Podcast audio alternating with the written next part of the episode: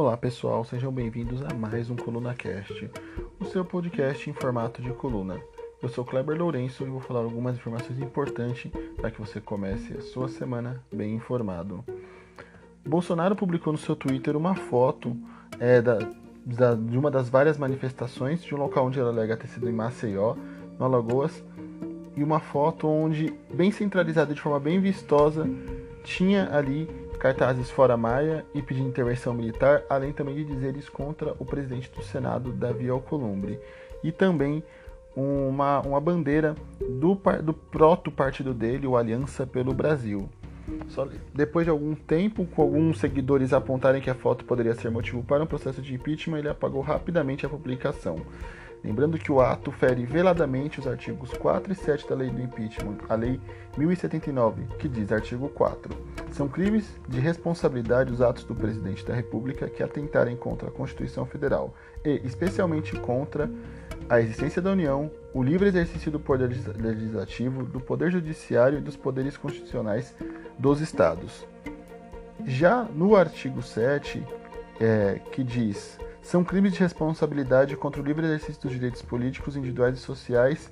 Então, ele já provoca aqui no artigo 7 que é incitar militares à desobediência à lei ou infração à disciplina.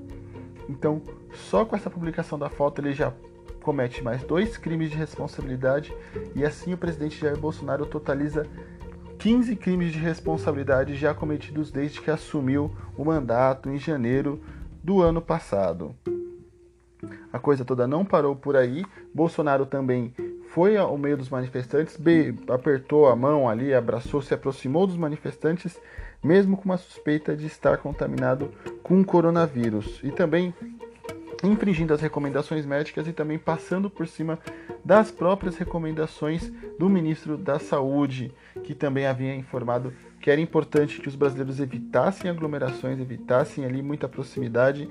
Então ele não só provocou as manifestações, como ele também saiu ali, lembrando que ele faz parte do grupo que permaneceu próximo do ministro responsável pela Secretaria de Comunicação, que já tem 12 pessoas contaminadas, aí 12 pessoas confirmadas com coronavírus.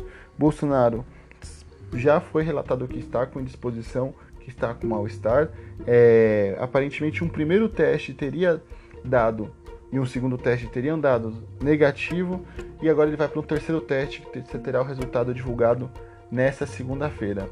Caso isso seja confirmado, então Bolsonaro provavelmente teria contaminado mais pessoas ali na manifestação e assim exponencialmente outras pessoas contaminando mais pessoas e assim por diante. Então, Bolsonaro, caso seja confirmado com coronavírus, expôs centenas de milhares de brasileiros ao perigo iminente e também ao risco de vida. Lembrando que pesquisadores também descobriram que sobreviventes e pessoas curadas pelo coronavírus apresentam uma redução de até 30% da capacidade pulmonar. Então, sim, o coronavírus deixa sequelas graves e provavelmente são sequelas para a vida toda que essas pessoas que entrarem em contato com o presidente terão, caso seja confirmado que o presidente está sim contaminado com o coronavírus. Além disso, é, enquanto aguardavam a saída do presidente do Palácio do Planalto, é, o presidente foi aclamado aos gritos de efusivos e também emocionados que pediam AI-5, AI-5, AI-5. É, Para quem não lembra, o AI-5 foi o ato ali que consolidou a ditadura militar no Brasil e assim caçando direitos políticos e também institucionalizando a perseguição a opositores do regime. Então foi esse o tipo de gente que foi até ali pedir, é, defender o, supostamente o governo e também depredar a democracia brasileira. Lembrando que Bolsonaro e seus filhos ficaram o dia inteiro nas redes sociais também promovendo as manifestações promovendo é, as atitudes ali que tinham dentro das manifestações e inclusive, como eu falei, publicando fotos é, de com manifestações onde continham cartazes com dizeres contra as instituições. Numa live publicada nas redes sociais do presidente, era nítido também um dos cartazes escritos Fora Maia. Falando também em Rodrigo Maia, é, Rodrigo Maia finalmente desceu um pouco do pedestal ali e foi um pouco mais firme nas críticas. Então, numa das críticas, ele comenta: O mundo está passando por uma crise sem precedentes. O Banco Central americano e o da Nova Zelândia acabaram de abaixar os juros. Na Alemanha, na Espanha, os governos decretam fechamento das fronteiras. Há um esforço global para conter o vírus e a crise. Por aqui, o presidente da República ignora e desautoriza o seu ministro da Saúde e os técnicos do ministério, fazendo pouco caso da pandemia e encorajando as pessoas a sair às ruas. Isso é um atentado à saúde pública que contraria as orientações do seu próprio governo. E por fim, ele comentou: a economia mundial desacelera rapidamente, a economia brasileira sofrerá as consequências diretas. O presidente da República deveria estar no palácio coordenando um gabinete de crise para dar respostas e soluções para o país. Então, foi uma declaração bem mais firme, bem, bem mais dura. Lembrando também que o dia da manifestação foi marcado também por ser a véspera é, da protocolação do pedido de impeachment redigido e ali orquestrado pelo Alexandre Frota, que é um deputado bem próximo de, do Rodrigo Maia. Eu já havia comentado aqui nesse podcast, também nas minhas colunas, que esse pedido de impeachment do Alexandre Frota poderia estar sendo feito sob a batuta do Rodrigo Maia. Isso dá um pouco mais de, de certeza e embasamento para o que eu havia comentado. Provavelmente o Congresso agora deixa, tanto o Senado quanto a Câmara dos Deputados, vai deixar de ter um tom ameno e vai começar a entrar ali em embate institucional com o presidente. No STF, como já esperado, assim como em 64, provavelmente ele vai se calar quanto aos arroubos autoritários do presidente Jair Bolsonaro, assim como quando chancelou a ditadura militar em 1964. Do STF não dá para esperar muita coisa. Também foi a mesma corte que mandou Olga Benário para a Alemanha dos nazistas, enviando diretamente para a morte. Infelizmente, nosso STF é assim. Defende a Constituição quando é conveniente e quando também é conveniente ignora. Lembrando que dentro da própria corte temos agressores constitucionais como notório. Como notório Roberto Barroso, que também, quando pode, nas suas palestras, apresentações, colunas e textos, vive ali de alfinetar um pouquinho a Constituição. E nessa vamos continuando com o governo fazendo fanfarronices e também carnavais ao redor do Brasil, esquecendo da crise além da pandemia que já desembarca no Brasil. Enquanto isso, o Banco Central Americano corta juros para 0% e lança programa gigante de emissão monetária de 700 bilhões para salvar os Estados Unidos. Outros bancos centrais fazem o mesmo movimento. Além disso, a Alemanha vai subsidiar 80% dos salários dos estabelecimentos fechados, e falando um pouco dessa linha de crédito que o Trump abriu, é, com juros quase zerados para os comerciantes, manterem inclusive o capital de giro e não falir. Então, os governos, enquanto o Bolsonaro faz lives, provoca e também fica fazendo chacota com a democracia, os governantes ao redor do mundo se preocupam não só com a pandemia, quanto com a crise econômica que se aproxima e também é agravada em, por conta da própria pandemia. E assim seguimos com um presidente responsável e também desqualificado para o cargo, que infelizmente vive de fazer provocações e carnavais. Bolsonaro sabe que seu governo é incapaz de lidar com qualquer tipo de crise, seja econômica, seja na saúde. Por isso, continua promovendo essas distrações essas coisas e situações estapafúrdias que vemos por aí. Na verdade, Bolsonaro, com isso, ao descer da rampa do Planalto após manifestantes gritarem emocionadamente AI-5, AI-5, AI-5, também para melhorar desse, após esses gritos, após essa comoção toda, descendo a rampa e cumprimentando centenas de manifestantes que estavam ali à beira da rampa, apertando suas mãos e se aproximando, e até caso tenha dito algumas palavras contaminando eles ainda mais com um suposto coronavírus que possa estar também em seu corpo, Bolsonaro mostra que despreza a sociedade brasileira e tão pouco e principalmente, na verdade, ele dispensa qualquer tipo de preocupação ou cuidado com seus apoiadores, uma vez que, mesmo estando em suspeita de estar contaminado com coronavírus, decide descer na, na rua e cumprimentar e fazer algazarra e balbúrdia. Bolsonaro espera unicamente e simplesmente esconder a incompetência do seu governo.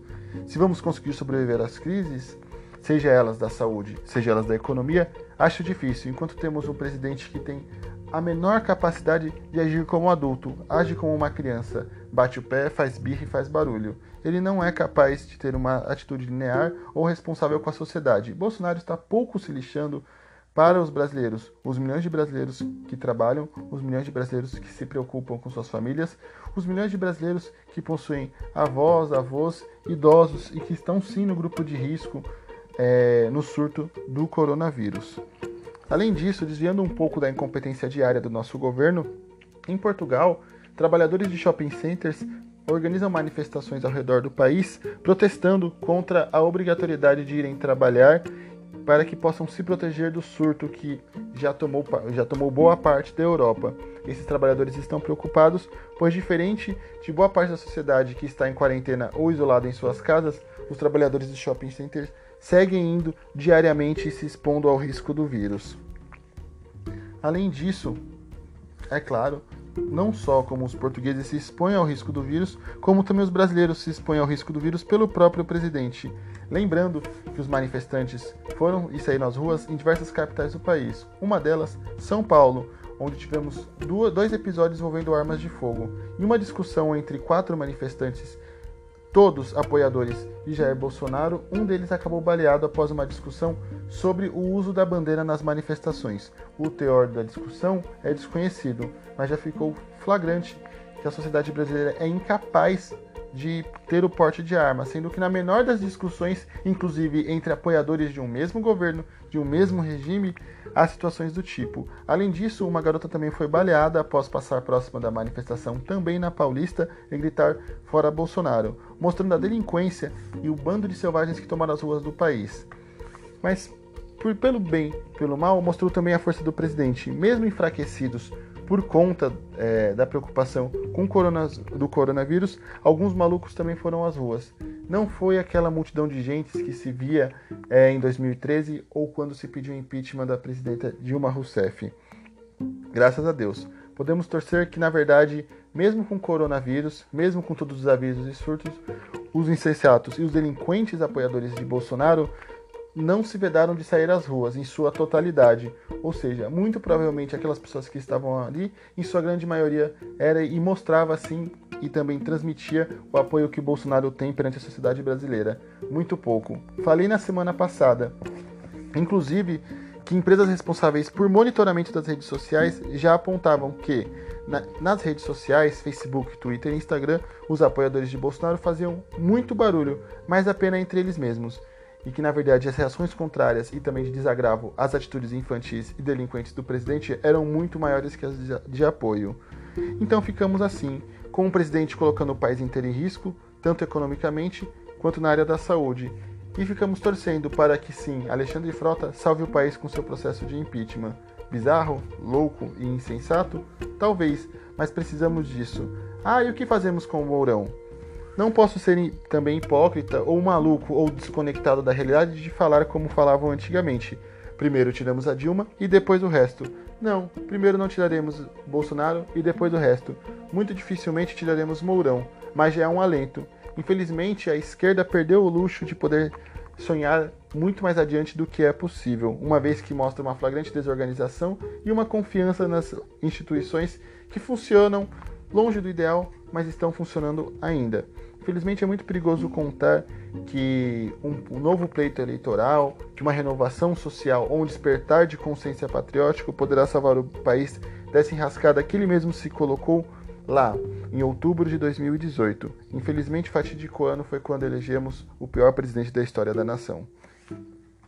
E a esquerda não pode é, reclamar muito disso, já que flagrantemente ficou desorganizada também, não só durante toda a eleição, como também durante ali até o momento, o presente momento, no mandato de Jair Bolsonaro. Podemos apenas torcer para que nos é possível.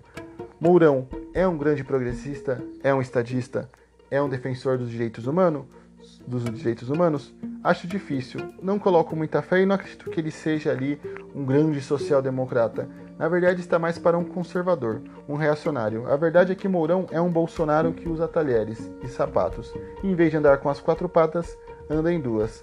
Na verdade, o cálculo é o seguinte: Mourão talvez seja menos pior, não porque seja levemente progressista ou democrata, mas sim porque é menos delinquente e mais comportado. Então ficamos assim, com esse barco desgovernado e o Brasil sofrendo horrores pelo descalabro chamado Bolsonaro. Pessoal, muito obrigado pela presença de vocês Caso queiram acompanhar minhas colunas, não se esqueçam www.ocolunista.com.br. Vocês também podem me mandar um e-mail no kleber@ocolunista.com.br e podem também me acompanhar nas redes sociais ocolunista__. Muito obrigado e até o próximo episódio.